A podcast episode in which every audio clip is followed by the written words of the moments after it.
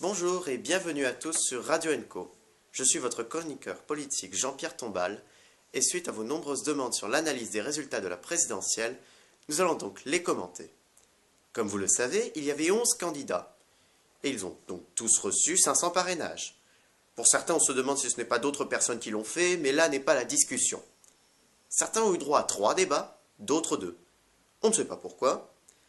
N'aurait-il eu aucune considération pour les petits candidats? Bref, revenons au résultat. Le candidat Emmanuel Macron avait obtenu 24,01% des voix et Marine Le Pen 21,3%. Ils étaient donc les deux qualifiés pour le second tour.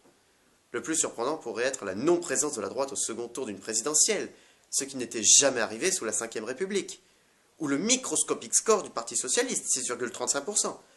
Mais comment en sommes-nous arrivés là? Pour le candidat Les Républicains, les raisons sont simples. L'affaire Pénélope Fillon a plombé sa campagne. Pour le candidat du Parti Socialiste, l'effet Hollande se confirme. Tellement dégoûtés de la gauche, ils ont voté ailleurs. De plus, Benoît Hamon est un frondeur du Parti Socialiste. Et certains candidats se sont ralliés à M. Macron, comme Manuel Valls. Et Jean-Luc Mélenchon? Il a bien failli accéder au second tour, avec 19,6% de voix. C'est le plus haut score de l'extrême gauche sous la Ve République. Et les autres? On a tellement peu parlé d'eux, en plus d'être petits candidats, qu'ils n'ont pas reçu plus de 5% des voix, qui sont nécessaires pour rembourser la campagne. Seul Nicolas Dupont-Aignan a un score indicatif, 4,5%. Les autres ont moins de 1,2%. L'effet Macron se poursuit, tout comme votre Front National n'est plus une exception. Souvenez-vous de 2002, où Jean-Marie Le Pen avait accédé au second tour, alors que rien ne l'avait prédit. Les Français furent choqués. Ce fut moins le cas cette année. On passe au second tour. Ils ont eu un seul débat, un débat presque indescriptible.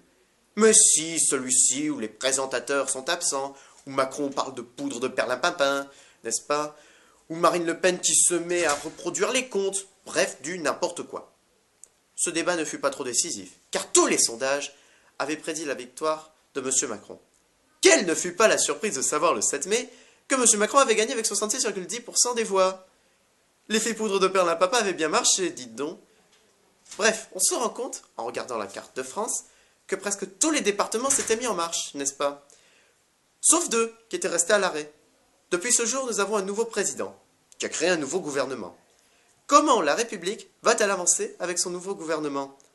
Nos chroniqueurs spéciaux vous répondront avec leur description de celui-ci. Et c'est déjà la fin de la chronique politique. J'espère que vous avez apprécié et nous nous retrouverons la prochaine fois pour les législatives. Sur ce, bon vent à tous.